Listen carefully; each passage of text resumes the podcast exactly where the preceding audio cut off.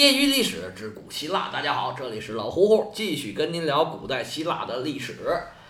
上回书咱们说到伯罗奔尼撒战争之中啊，波斯跟斯巴达的合作还是挺愉快，虽然中间有一点波折，但是最后结果还是很好的。但是这战争一结束，双方就问题出现了。从波斯那边的角度来讲，他这个离岸平衡手啊，该换手了。他这个换手啊，换了好几回了。开始是支持斯巴达，后来呢，斯巴达强起来了，又扶植了一下雅典，哎，把斯巴达又弄了一下。后来小居鲁士来了，哎，又把斯巴达给撑起来了。等到战争结束，这政策啊就已经彻底过时了。波斯一定要调整自己的政策，而斯巴达对小居鲁士的支持啊，正好让波斯可以名正言顺的来讨伐斯巴达。波斯这个时候是在他的国王。阿尔塔学习斯的领导之下，已经开动了战争机器，准备向斯巴达发难。而斯巴达这边啊，却发生了一场不大不小的混乱。实际上，斯巴达是一种超稳态的结构，他们这种混乱呢，其实平时也不是太多。这时候发生这种混乱呢，可能就预示着有一些大事快要发生了。他们发生了什么混乱呢？是有人呢？对他们实行了多年的这种政治体制提出了挑战。提出挑战这位啊，不是别人，正是斯巴达的双王之一，叫帕萨尼亚斯。这名字是不是听着非常的耳熟啊？哎，没错了，这位也是一位遵循传统、跟爷爷叫一个名字的人。他的爷爷就是那个普拉塔亚的英雄帕萨尼亚斯。他向谁发起挑战呢？就是向五位监察官。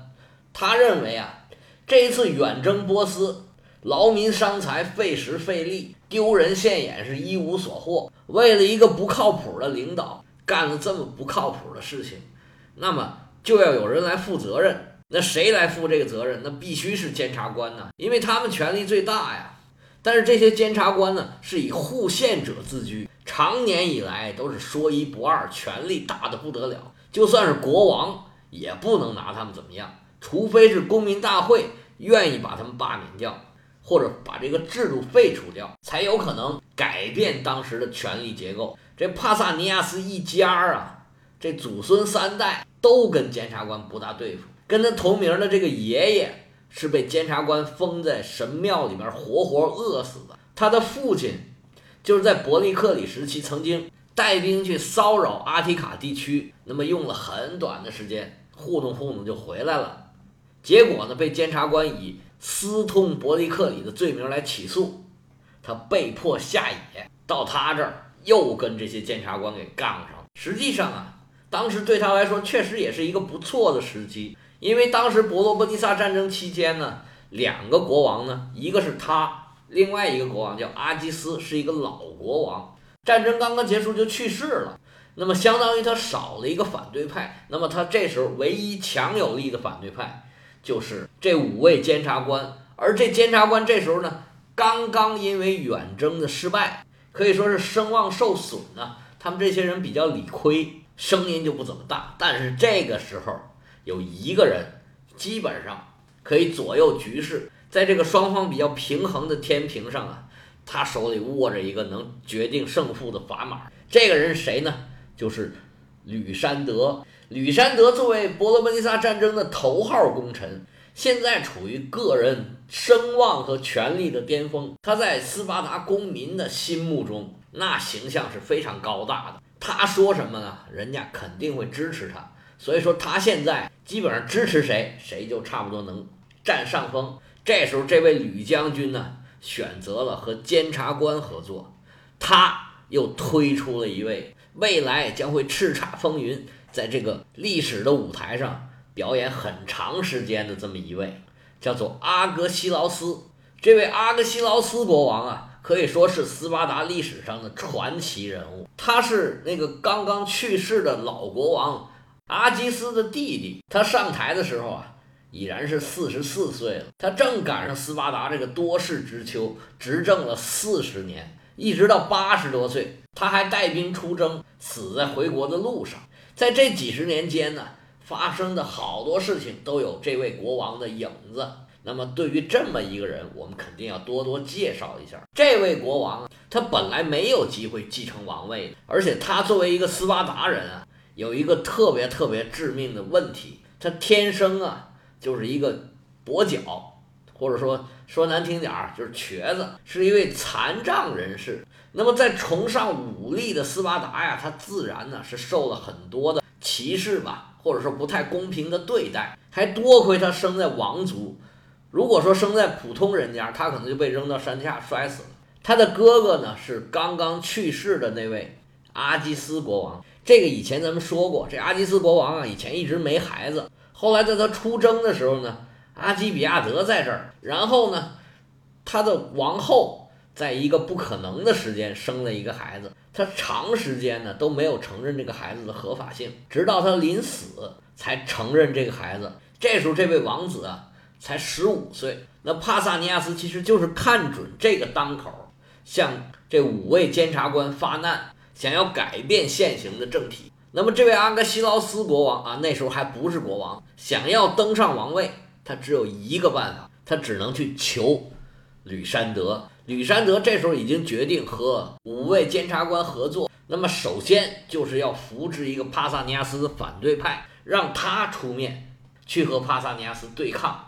那么这个时候，那位带引号的小阿基比亚德年纪太小，那似乎这位阿格西劳斯啊是一个不错的人选。于是，一番政治运作哎开始了。关于王位到底归谁所属的话，这事儿对一个国家来讲啊，必然是一个很大的事儿。对斯巴达人来说，这个万事不绝啊，就德尔菲神谕，他们就会去德尔菲神殿这个阿波罗那儿啊要一个画。当他们拿到这个神谕的时候，就发现呢，这神谕啊对他们非常的不利，因为这神谕上写着一个跛足的王权会导致他们的毁灭。这事儿很明显指的就是这位阿格西劳斯，因为这么多斯巴达人呢，没有一个是瘸腿的，只有他一个。如果其他斯巴达人瘸腿，他就不是斯巴达人了。但这事儿到吕山德手里，那就不是事儿了。到了公民大会上，他首先就去念。一个跛足的王权会导致他们的毁灭。这时候，所有人的眼睛都看向这位阿格西劳斯，意思说：“哈哈，原来就是你呀！”但是吕山德呀，马上话锋一转，说：“如此高深莫测的神谕，他会这么直白的告诉我们这件事儿吗？肯定不会。这里面的跛足，并不是指一个人腿脚不好使，而是说这个人呢。”血统不纯，来历不正。这时候，公民大会这帮人又又发出了“哦”这样的声音，仿佛所有人都恍然大悟，原来是这个意思。这个时候，大家就可以看得出来，其实啊，很有可能这神谕啊是被做过手脚的。咱们以前曾经也说过，这克里斯提尼为了让斯巴达人帮他，就曾经向德尔菲神殿的那些神职人员啊，曾经行贿。让他们得出对自己有利的一些神谕来，所以有人说呀，这个跛足的这个神谕啊，就是帕萨尼亚斯他们向这个祭司行贿得到的一个神谕。没想到被这个吕山德呀，凭借自己高超的手腕，还有自己啊所拥有的声望，四两拨千斤给轻易的化解了。就这样，这位阿格西劳斯虽然是一个残疾人，但是。就此登上王位，而且当了四十年的国王。而那位小阿基比亚德，就是带引号的那位小阿基比亚德，虽然长得一个很漂亮的脸蛋儿，但是没有机会做国王了。历史上对这位阿格西劳斯国王的评价呀，是非常两极分化的。说他好的人呢，往往说他精于谋略，讲武德啊，有这个尚武精神，而且呢，意志坚定，不屈服于命运的安排。虽然是残疾人，但是屡屡带兵作战，而且啊战绩还不俗。他和瑟诺芬的关系非常好。以前咱们说过，这瑟诺芬非常喜欢斯巴达。他带队呀从波斯的领土回来的时候，这位阿格西劳斯国王还不是国王呢，哎，就跟他关系很好，又给房子又给地，还给他介绍对象，而且呢还带着他出去打猎去，跟他非常的好。他们还一起建造了一座。阿尔特弥斯的神庙，这阿尔特弥斯就是狩猎女神嘛。瑟诺芬为了夸奖这位阿格西劳斯国王啊，还专门给他写了传记，那把他夸的是天上有地下无啊。不过呢，这位瑟诺芬呢，据后世的历史学家和学者分析，他自己写的这个文章里面就有一些就是过分夸大自己的这个成分，更不用说他写别人了。而且呢，他在人家的地方，人家供他吃，供他喝，你拿人手软，吃人嘴短。所以说他这个传记啊。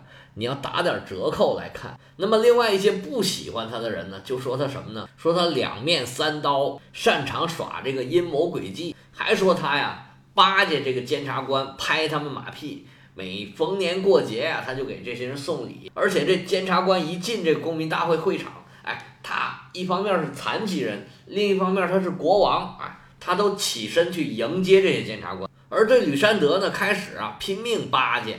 后来呢，用不着又把人一脚踢开，一直到后来俩人彻底翻脸了，这都是后话，我们讲到时候再说。当然了，他的这些评价呀，全都是出自于评价者各自的角度。我个人啊，一般也不太愿意用好坏或者说善恶来评价这些历史人物。总而言之吧，这位阿格王，以后咱们就这么叫啊，因为这阿格西劳斯这名儿太长了。这位阿哥王就在吕山德和几位监察官的帮助之下，掌握了王权。当然了，中间这些过程呢是我编的，这么听着不是热闹一点？在斯巴达这边进行政治斗争的时候，波斯那边可没闲着，他们慢慢的就把小亚细亚沿海的这些原来是提洛同盟的成员的这些城邦，都已经纳入了自己的势力范围。其实波斯啊，并不直接统治这些城邦，他们想要的呢，就是从这些地方收钱。平时我也不管你，你到时候给我交钱就行了。其实说老实话，当地这些城邦啊，到底谁来管他们，他们不是太在意，你不要来搅和就行了。就是希望有一个平静的日子，让我可以正常的做生意，正常的生产生活就可以了。但这个要求啊，其实也不好得到满足，因为处于各个大国之间嘛，他们经常是被战火蹂躏的地方。又过了几年，等斯巴达国内啊政治局势逐渐平稳了下来，那新上来的国王必然是想要有所作为的。到了公元前三百九十六年，这位腿脚不便的阿格王开始向波斯发起冲击。从实战的效果上来看呢。这位国王确实是深谙兵法呀。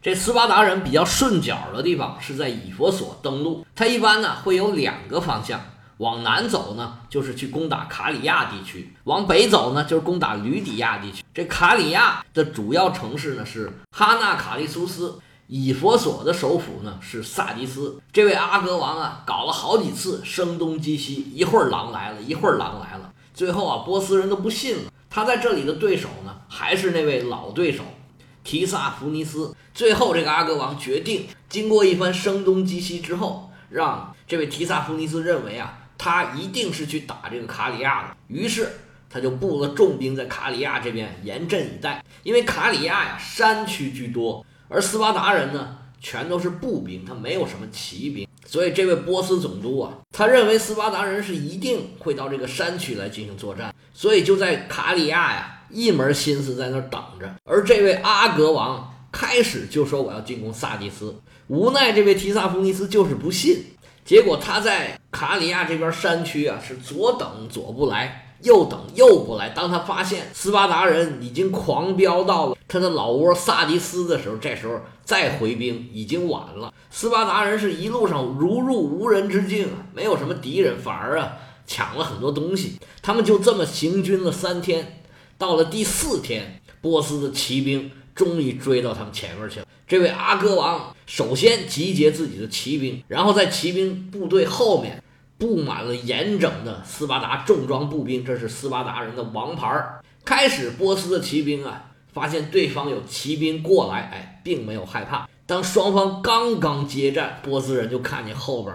排山倒海的斯巴达步兵冲自己给压过来了，波斯的骑兵啊四散奔逃。打这儿往后的记载啊就不太一样了。有的人说啊，他们攻占了萨迪斯，他还在那地方啊围点打援，把过来增援的这个波斯军队啊，一一都给消灭掉了，还抢了很多的金银珠宝啊、钻石玛瑙，把这提萨普尼斯的花园和庄园啊，全都给破坏了。总之，烧杀抢掠，抢了很多东西。也有人说呢，他们就是抢了特别多的东西，然后就准备走了。可以确定的是，他们打了一次非常漂亮的胜仗。这场仗啊，史称萨迪斯战役。还有就是抢了很多的东西，卖了很多的钱。这位阿格王啊，从此一战成名。这位阿格王是边敲金凳响，齐唱凯歌还，欢欢喜喜啊，已经打了胜仗了，撤回了斯巴达。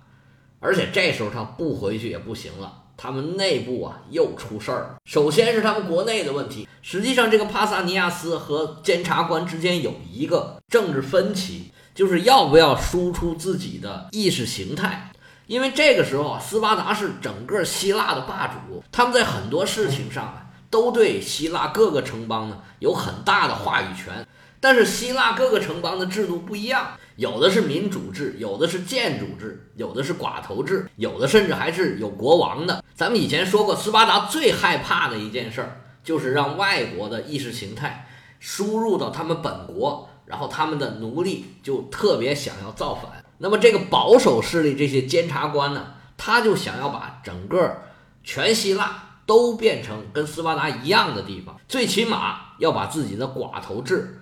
输出到整个希腊的所有城邦，那样的话，他们斯巴达就安全了，最起码不会他们刺激他们国内的这些奴隶起义。但是这帕萨尼亚斯呢，就认为你这样输出呢，强加意识形态啊，会引起各方面的反弹。我们应该呀，尊重他们原来的意识形态，到底是什么制度啊，让他们自己来决定。像他们原来就是这个制度，我们原来也是这个制度，我们不是相安无事这么多年吗？不一定要人家强求跟你一样，这么一来，到底听谁的就成了一个问题了。那当然，本来这个监察官的权力就更大，而且这个时候呢，有这个阿格王站在他们一边，还有吕山德跟他们一起，他们自然就顺理成章地推行了自己的这套。那么作为副产品，要把他的政治对手那一定要赶走。于是。这个政治操弄再次出现，有人告发帕萨尼亚斯说他里通外国。这帕萨尼亚斯啊，见势不妙啊，被监察官盯上，能有什么好结果？赶紧跑到外国去了。他儿子这时候啊，二十出头，那空出来的王位就给他儿子接掌了。他的儿子叫克里昂布鲁图斯，以后还有他的书。这时候我们按下不表，没有了政治对手，斯巴达就开始啊。强力推行自己的意识形态，本来就实行寡头政治的这些城邦啊，他们就不管了。但是如果你要不按着斯巴达的方式来，你还想继续推行你的民主政治，那斯巴达是绝对不答应。各种军事干预、政治干预，还往你国家派兵。虽然那时候啊，斯巴达是希腊世界唯一的强权国家，唯一的霸主，但是你要不顾本国的实际情况，强行推行自己的政治主张啊。如果作为一个过渡，可能还可以，但是时间一长，必然引起本地人的反弹。你如果就派兵，你斯巴达有多少兵可以派啊？而斯巴达呢，又缺乏这种政治理论研究，而且也缺乏这种长期政治管理的经验。这个脑子直来直去，方法简单粗暴的斯巴达人呢，他在推行他霸权的过程中啊。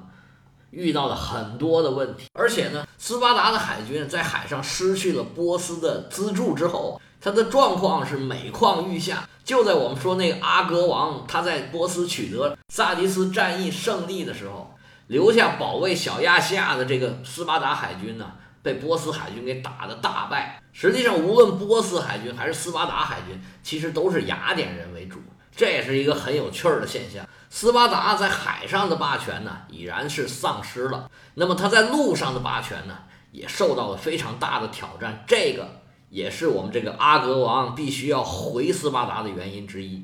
本来应该在斯巴达霸权掌控之下的，像雅典呐、科林斯啊、底比斯啊这些城邦啊，纷纷反弹，对于斯巴达的霸权呢表示不满。而这个后面啊，我们也可以看到很多波斯的。这个手的影子，本来就缺乏战略眼光的这斯巴达人，这时候就更是一个头两个大，不知道怎么办好了。陆上霸权也要维护，海上霸权也要维护，既要对抗波斯对自己的压制，又要平息本土希腊各个城邦的反抗。